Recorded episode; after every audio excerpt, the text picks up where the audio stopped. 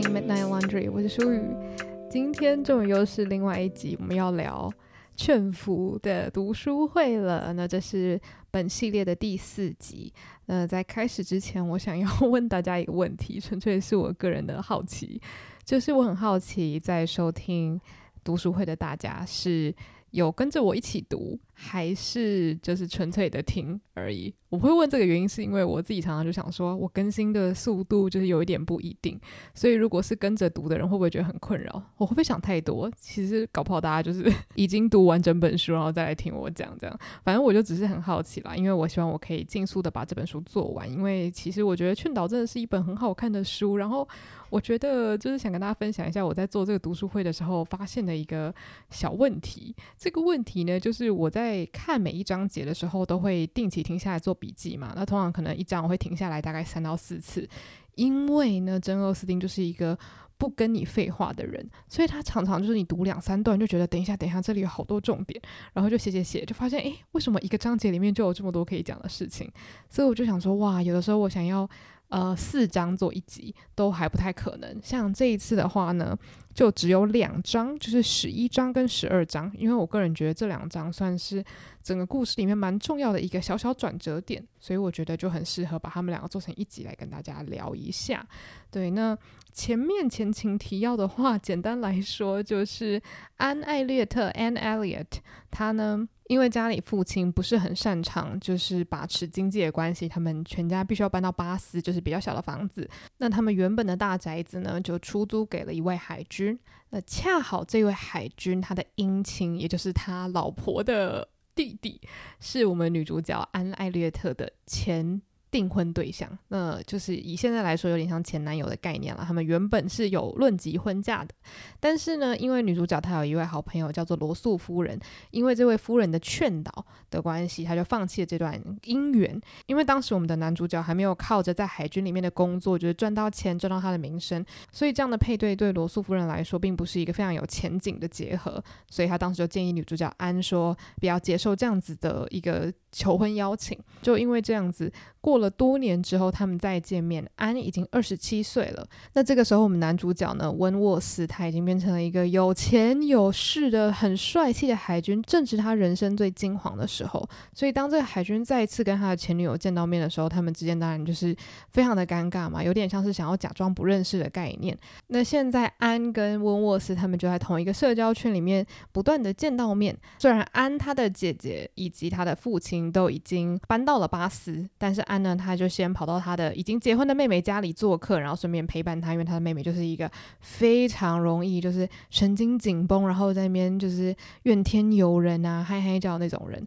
所以说他在陪伴他的时候，就必须要一直跟他的前男友见面嘛。那他就想说，好，现在已经陪了一段时间，他也差不多好像你知道我该离开了。所以在十一章的时候呢，安心里就想说，好，太好了，我们之间这样子频繁的见面，应该就到此为止了吧？结果命运就是。啪啪又打你的脸两下，因为呢，就在这几天，温沃斯上校就捎来了一个消息，他就是呢，短暂的去拜访了一下他住在莱姆的朋友。所以他就是稍微有一个小远行这样子，然后这个小远行回来之后呢，他就跟大家报告说：“诶，就是我的很好的朋友，就是哈维尔上校，我们之前是一起在海军里面工作，然后他最近跟他的太太一起搬到了莱姆啊，他是我真的非常好的朋友啊。”然后大家听到他去莱姆这一趟的讯息之后呢，就非常的兴奋，然后大家就又叫又跳，就说：“那我们也要去，我们要郊游，因为莱姆呢算是。”不算太远的一个地方，所以两天一夜的旅行是没有问题的。那对当时的人来说，可以去旅游应该是一个非常难得的事情，了尤其是要看到海啊之类的，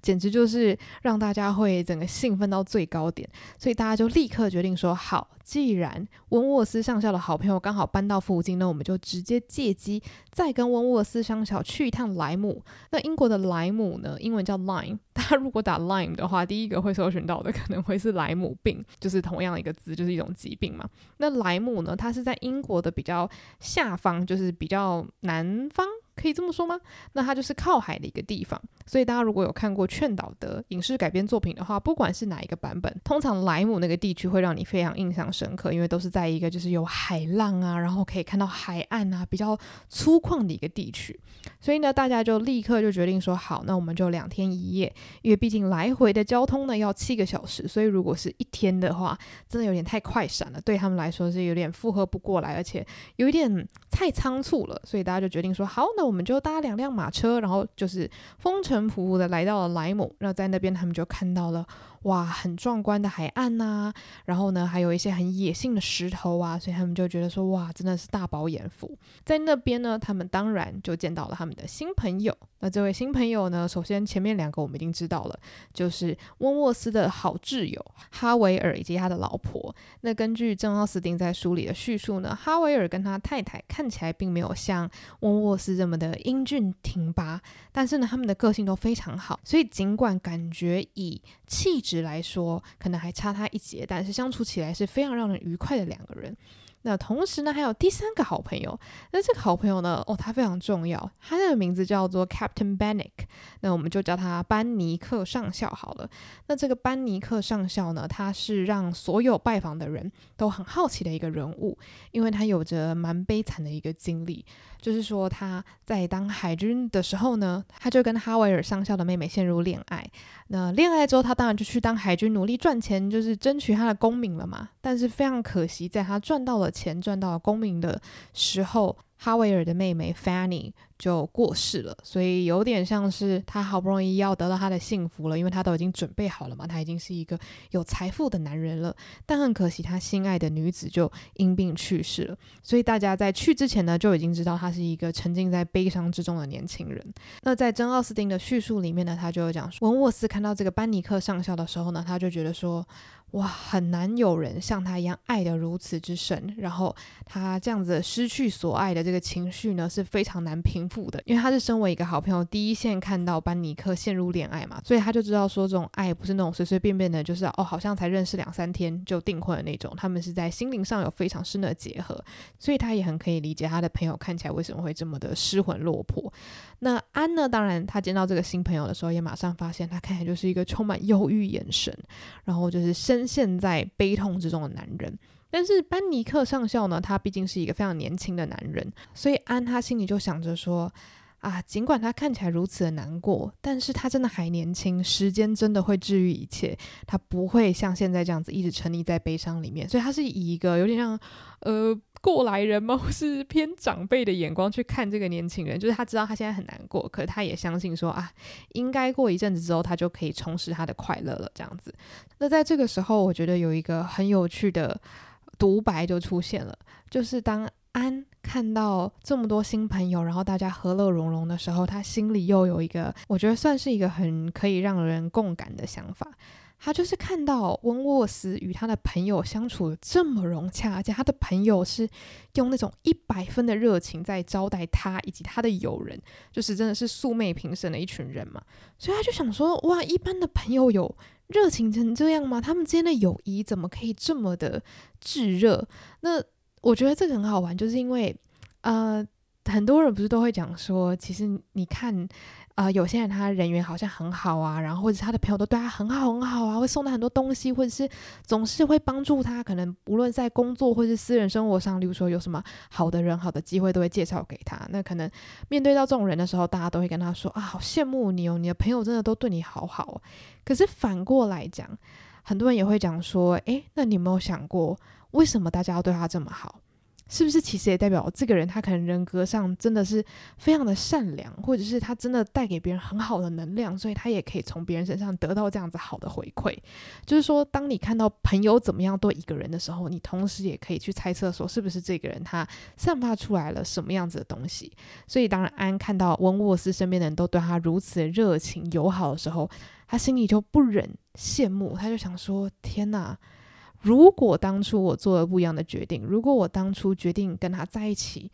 我们成为夫妻的话，这些都会是我的挚友，这些会是我生活中很亲密的一部分，就是哈维尔啊、班尼克上校啊，都会成为他的好朋友。所以他心里就这样子飘出了这个想法，然后我觉得我非常可以理解，就是你会忍不住去幻想说，如果今天这些东西都是你的的话。你的人生可能会有更多不一样的刺激吧，因为尤其我觉得对当时的人来说，他们收到的呃，无论是人际或是媒体的刺激是非常有限的，所以能够交到让你觉得新鲜，而且真的在心灵上觉得富足的朋友，我想应该是相对比较困难一点的，因为毕竟生活圈比较小，对，所以这个是新朋友的部分。那当然一起出去玩的有很多人嘛，就有我们刚刚讲到的安的妹妹 Mary，然后还有她老公 Charles，然后以及 Charles。的两位漂亮的妹妹就是 Louisa 还有 Henrietta，那这两个女生呢，跟温沃斯当然也是感情非常好啊。那 Louisa 呢，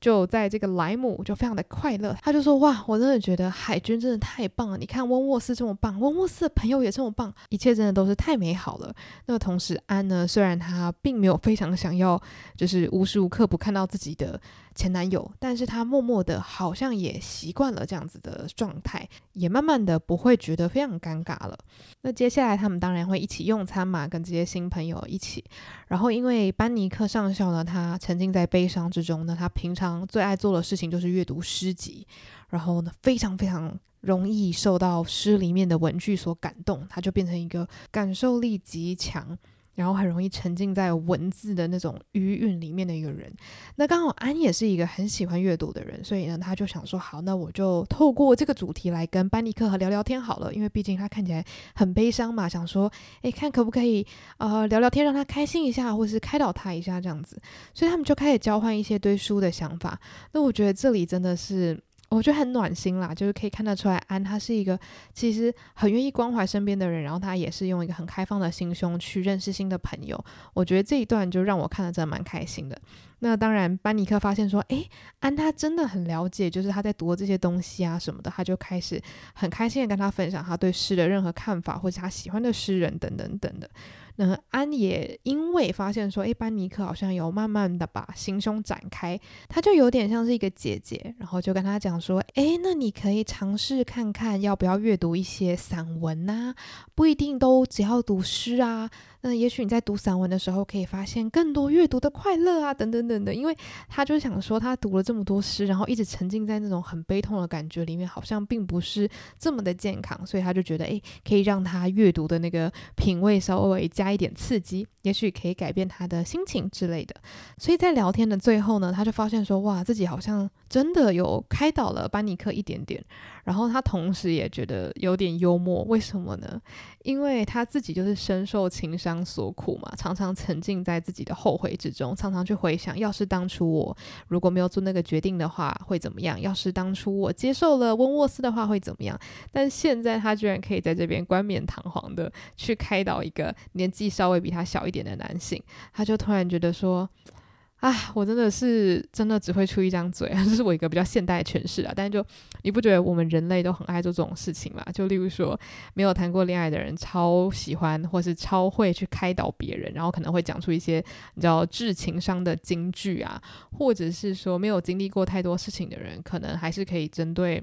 完全没有经历过的事，然后分享自己的很多很多想法。我觉得这件事情，我觉得我自己好像还蛮常做的。就像我从可能国中、高中、大学的时候，都会有朋友来问我一下关于感情的建议。他们当然不是觉得说我是什么恋爱大师，就纯粹是跟朋友聊天，然后就讲说：“诶，你有什么想法，可不可以提供给我参考？”哇，我真的是可以头头是道的分享，因为不管你有没有经历过，有的时候你可能就是会想说：“啊，如果是我的话，我会怎么做嘛？”那不知道大家有没有觉得，就是很多事情是你如果用讲的，你都可以讲出很豪华大道理，或是有人问你说，我该怎么样建立一个规律又健康的生活呢？哇，你可能想说，我知道，我知道，每天早上七点起来，先喝一大杯温开水，吃保健食品，再去健身房，不然你就可以讲一大堆。但你自己是不是真的能做得到？那是完全另外一件事情。我觉得安经历到的就是这样的情绪，他可能。偷偷的觉得有一点好笑啦，然后又有一点觉得说啊，真是讽刺，我是个伪君子，我自己说的我都做不到，我还是会沉浸在我自己的悲伤之中，还有自己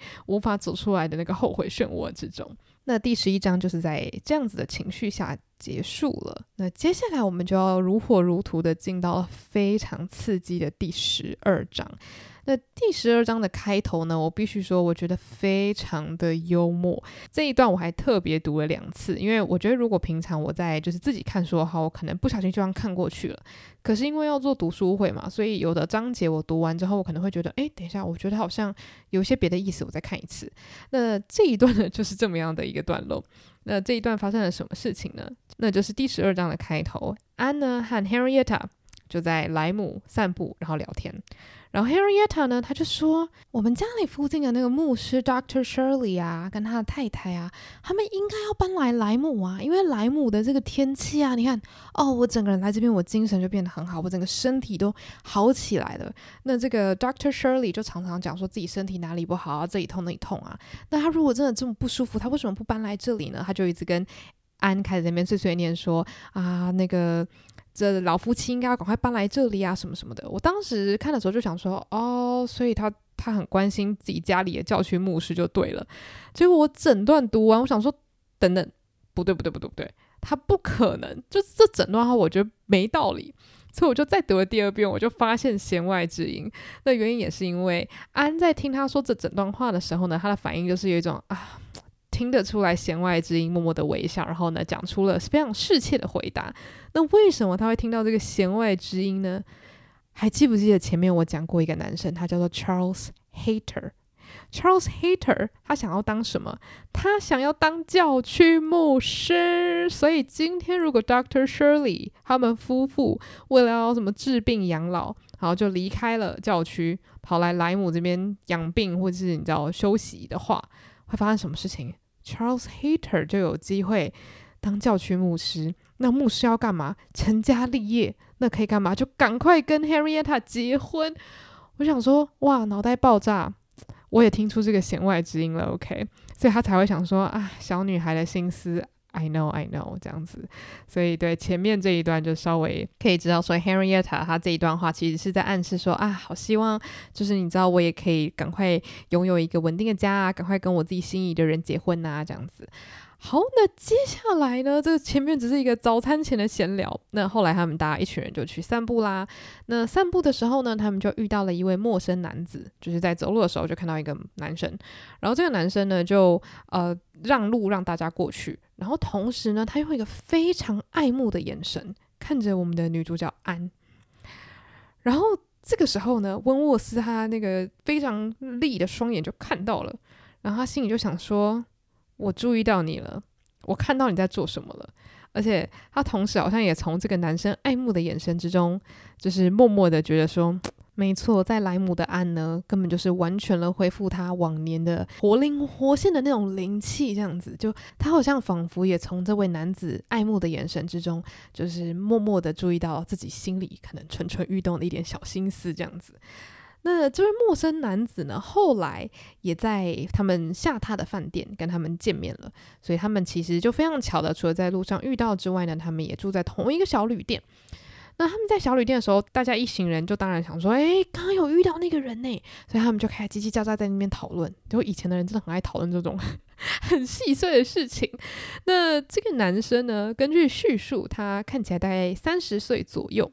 然后不是很帅，但是呢，他整个礼仪还有散发出来的气质呢，都让人感觉非常良好。然后后来呢，他们就想说，真的很好奇嘛，所以就一问之下就发现，哦，刚刚离开的那一位呢，是叫做 Mr. Elliot 的先生。然后呢，这个 Mr. Elliot 他身边的这些仆人呢，都穿着丧服。然后大家就想说，等一下，Mr. Elliot。然后他们就吓死啊，就想说，是我们家的那个 Mr. Elliot 吗？是那个如果他们家里没有新增的男子次，爵位就会传给他的那个 Elliot 吗？这边我很好奇，大家还记不记得在第一集的时候，我们就提到这个人，因为这个人他就短暂出现了一下。那他出现的方式呢，就是讲说，因为他们家里有三个女儿嘛，并没有任何的儿子，所以如果说未来安的爸爸没有再生任何儿子的话呢，那他这个从男爵的身份就会传给 Mr. Elliot，也可以说是他们的堂哥吧，对。那所以当然这个时候 Mary 就跳起来就说什么什么，原来他是我们的亲戚哇！那我刚刚居然没有好好看他长什么样子，哦，他一定长得很好看。你知道我们家的人这个基因就是怎么样怎么样，他就自己巴拉巴拉讲了一大堆。总之呢，大家就很惊讶，想说哇，怎么这么巧，世界超小。但是他们并没有机会，就是真的打到照面。那只有在刚刚他们散步经过的时候呢，这个艾略特先生有用这个很炙热爱慕的眼神看着安，这样就只是他们短暂的一个会面的经过。那所以我觉得这边有两个很有趣的线索。第一个当然就是他遇到了他的堂哥，然后这个堂哥居然还用一个爱慕的眼神看着他这件事情。那这个当然跟接下来的情节非常有关系。那再来第二个就是他没有看到艾略特先生的仆人正在扶丧。那扶丧的意思就是有人过世了嘛。所以这件事情当然如果你是读者的话，你就想说，诶，所以是谁？谁死了？对，所以这件事情呢，我们在接下来章节应该很快就会知道这个个中秘密到底是什么。所以我觉得真的看珍奥斯汀的书要很认真，就是当我在重读的时候，就发现啊，真的是处处都是小伏笔这样子。好，那接下来呢，大家就我又见到了一个都不算新朋友，就是一个惊喜认亲戏嘛，这样子。然后他们发现哦，原来刚刚我们跟这个堂哥有擦肩而过，这个非常巧的意外。好，那接下来因为他们是两天一夜的旅行嘛，所以其实时间并不多，他们有赶快再去海边散步了。那去散步的时候呢，大家就蹦蹦跳跳了，好快乐。那同时呢，哈维尔上校呢就跑去跟安说：“哎，我跟你说，真的非常谢谢你啊。”他就说：“啊，谢什么？我做了什么事情？”他就说。哦，你陪伴那个班尼克上校啊，就是跟他聊聊天啊，这件事情真的非常重要。因为尽管我们是他的好挚友，可是我们陪在他身边能做的事情真的有限，就是他的悲伤并不会因为朋友待在他身边就消失嘛。然后他们也很了解说，这种悲伤并不是说哦散散心就会好的，毕竟是你人生挚爱过世这件事情。所以呢，他们也讲说啊，当时就是他妹妹死掉的时候，他就知道说班尼克一定是非常非常悲痛欲绝的嘛。那当时温沃斯也是第一时间冲过去陪伴他，所以其实我觉得这个时候又再次的表述说他是非常非常重情的一个人。温沃斯真的是把朋友的需求，应该说他身边他在乎的人需求放在非常的前面，然后他能够帮忙的话，他都一定会尽他的全力去做些什么。那他们在聊天的同时呢，另外一边，路易莎因为很久没有看到这么酷的风景嘛，然后就很开心的一直跳啊跳啊，然后他走楼梯的时候就一直喜欢就是走上去再跳下来，走上去再跳下来，因为他觉得这样很好玩。然后他一直想要温沃斯去接住他，就有点玩一些呃俏皮的调情小游戏吧。我不知道他到底在想什么，就是其实这样有点危险嘛，大家都知道。爸妈一定都会跟小朋友讲说，不要走楼梯然后跳下来，因为会受伤。然后小朋友就是会，你知道，就是完全没在听。然后大概跳到第三次的时候呢，就一定会跌倒大哭。那在这个章节呢，就是发生了这种事情。就路易莎就一直走楼梯，然后说跳接我，跳接我。然后呢，就最后有一次他跳得太快，结果温沃斯没有接到他，他就撞到地板。他撞到地板之后呢，也没有流血，没有皮开肉绽，可他整个人就仿佛死了一样，失去意识，大家就吓疯。那我猜测啦，应该是脑震荡。那因为没有明显的外伤嘛，所以大家就更不知道到底发生什么事情啊。想说他怎么都没有反应。那这个时候呢，大家就有点僵住了。现场只有三个人是冷静的。那第一个呢是文沃斯，然后再第二个呢是路易莎的哥哥 Charles，再第三个人就是安。然后这个时候呢，安他就立刻发号施令，他就说：“好，那个班尼克上校应该知道外科医生在哪里，赶快把路易莎带过去。然后他要叫这个人去做什么，叫那个人去做什么。然后他就开始指挥大家动起来，因为很多人是吓坏了，或者是只会尖叫这样子。所以瞬间现场清醒的两个男人呢，就是温沃斯还有 Charles 都依靠安，然后就听他的做所有的事情。”那当然，他们就立刻跑跑跑跑跑跑跑回了哈维尔夫妇他们家，然后赶快把病人安顿下来。然后医生看了之后呢，就说没事啦，没事啦，应该是撞到头，但是没有生命危险这样子。然后既然医生看起来没有非常的紧张，大家也就放心了，就想说好吧，没事就好。那路易莎呢，在这之中有稍微清醒过一下下，可是随即又昏了过去。所以就算没有生命危险，短期内他们可能也需要在这边好好照顾这个病人，没有办法立刻启程回家。那眼下最重要的事情就是谁要坐马车回去嘛？因为必须要有人去告诉路易莎的爸妈说：“诶，你女儿撞到头，她可能会需要在莱姆好好的休养。”所以他们就要决定说：“好，是要留下来照顾病人，就这么简单的事情哦。”哇，他们就花了很多时间决定，而且对于这个章节来说，我觉挺重要的。所以呢，让我来细细跟大家分享一下他们做出来的决定。首先，第一个就是病人路易莎，当然就是住在哈维尔夫妇他们家嘛，因为他就必须要躺着。然后再来，文沃斯就说：“好，那我去告诉他的父母。” Charles 呢就说：“好，那我要留下来陪我的妹妹，我要好好的照顾她，当做她的支柱。”然后温沃斯也说：“好，那就你就留下来陪你妹妹。”那再来另外一个没事的妹妹呢，Henrietta，她就说：“虽然你现在看起来状况很不稳定，但是你必须要回家，因为你留在这边每天哭也没办法帮助病人好起来。”所以呢，他就深呼吸，想说：“好吧，好吧，虽然我真的很悲痛，可是我留在这边真的也没有帮助，那我还是回家好了。”现在我们就剩下两个人，一个就是女主角安，一个就是她的妹妹 Mary。那本来温沃斯他是非常坚决的，就说安一定要留在这边，因为只有安才知道该怎么做。刚刚发生意外的时候，都是他在发号施令的。然后 Charles 也觉得说，对啊，对啊，没错，安刚刚真的做得很好，那不然他就留下来跟我一起就照顾病人好了。然后结果这件事情本来都已经决定好了，结果 Mary 一听到这个决定，又开始大哭大闹。我觉得他真的就是，我前面已经讲过了，他是一个很烦人的人，而且他是一个无能，可是又爱逞强。我找不到一个更好的形容词。如果大家有知道更好的形容词的话，请分享给我。就他除了无病呻吟之外，他还很希望自己在大家的心里是非常重要的，所以他等于在期望一个不可能的事情嘛，因为他就什么都不做，然后又希望大家觉得他很重要。但是呢，他就觉得说。不行，我要留下来，因为我才是 Charles 的老婆。然后呢，现在这个病人他是我的谁？他是我的小姑诶。他是我的小姑哎，我怎么可以不留下来？我对他好重要，好重要。我们是，我们是亲人呢。我的姐姐安，她又没有嫁进来，她跟我小姑什么关系？你们凭什么觉得她比较厉害？然后她就因为这样就很嫉妒、很生气，然后就大哭大闹。最后大家就想说：好了好了，吵死了。好，然后安就想说：那那我就坐马车跟着温沃斯还有 Henrietta 一起回家，好不好？不要再吵了。所以大家如果有看影剧版的话，通常这个时候都是一个，我就很不喜欢看这一段，因为就觉得 Mary 真的很烦。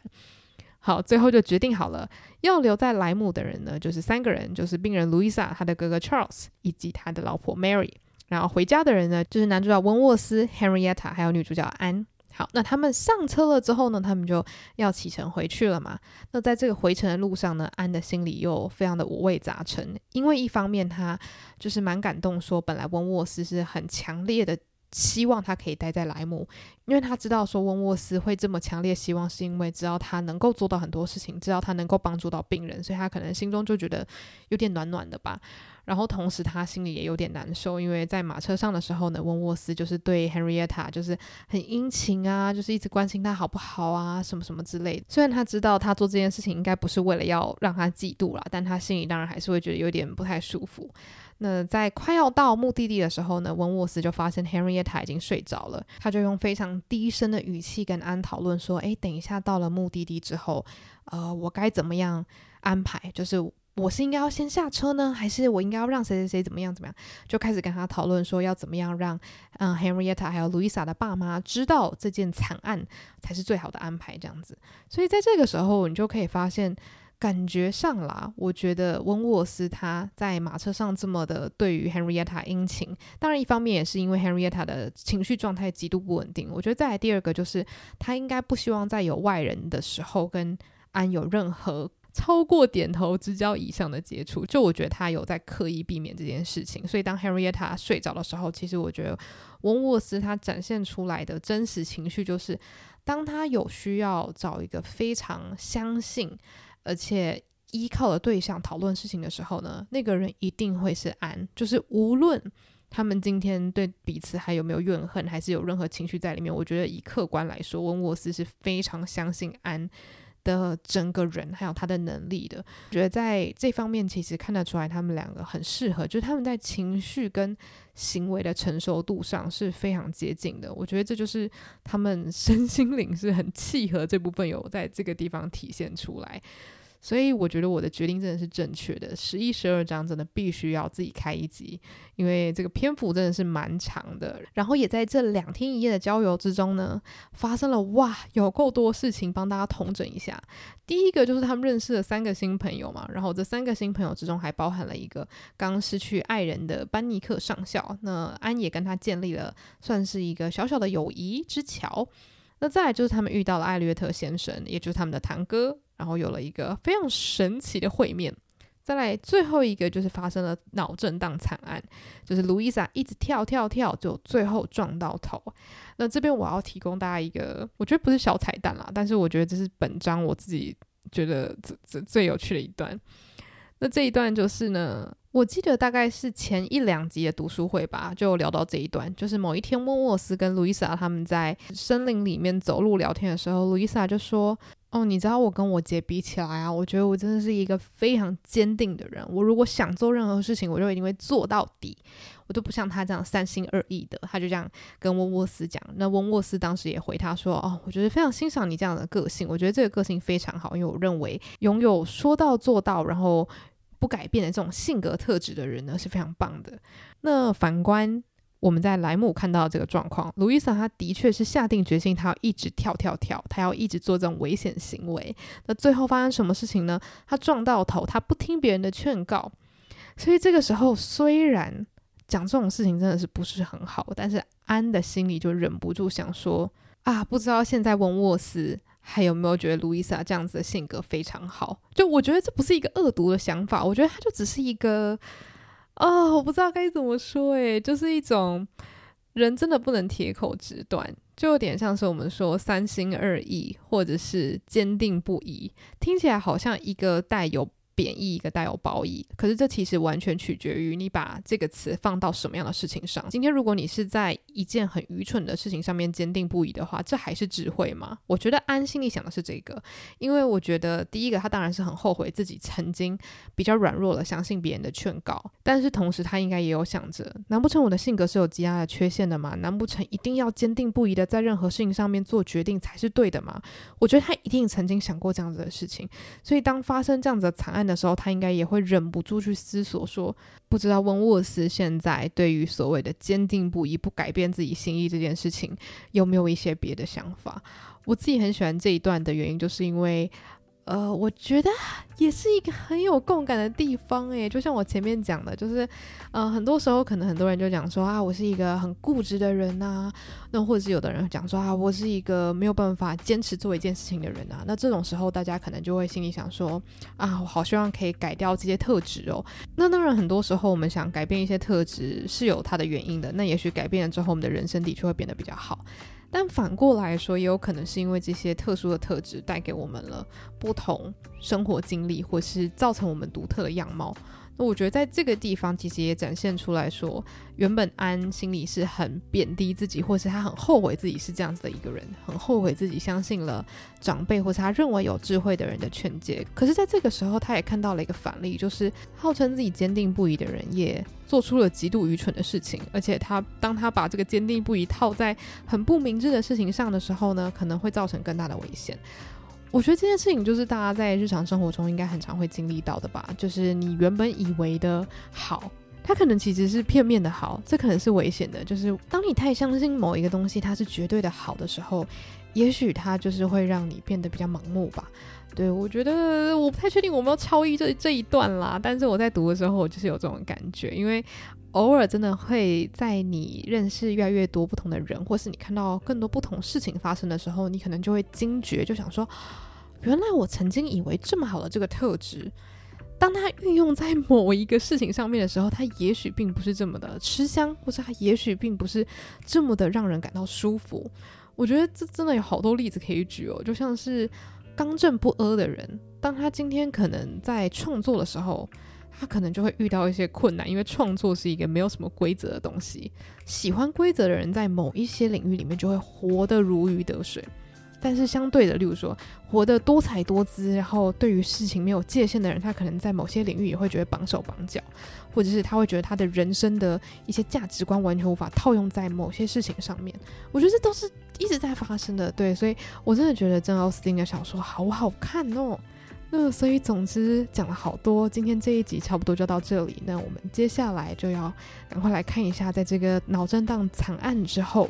我们的安还有温沃斯到底还会发生什么样子的感情变化？那大家如果听得开心的话呢，也欢迎到我的社群跟我聊聊天呢。我的 IG 是 AndreaLin 八五一一，所有的资讯都会放在资讯栏。那如果想听我的主 Podcast 的话呢，都欢迎到各大 Podcast 平台搜寻午后女子会。那我们就下一集读书会再见喽，拜拜。